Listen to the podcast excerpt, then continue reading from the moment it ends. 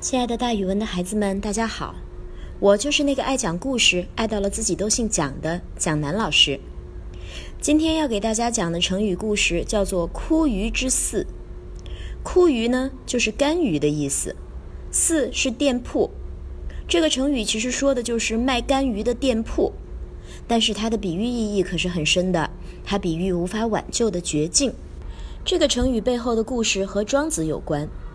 那时候，庄子的家里很穷，没有粮食了。他跑到监河侯那里去借粮食。监河侯说：“没问题，一定能够借给你的。可是，能不能等我收到租税之后再借给你呢？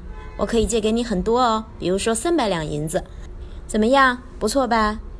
庄子听了之后非常气愤，他打了下面这样一个比喻。他说。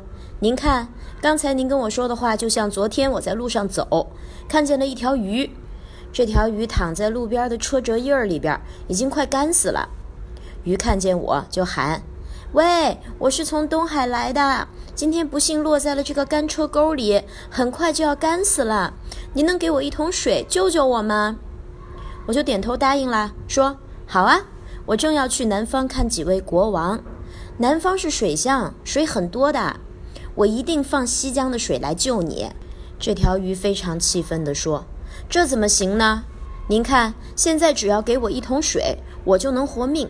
但是如果等你跑到了南方，放西江的水来，那个时候你已经找不着我了，只好去咸鱼摊上找我了。”庄子讲完故事说：“您看，现在我找您借粮食是为了活命的。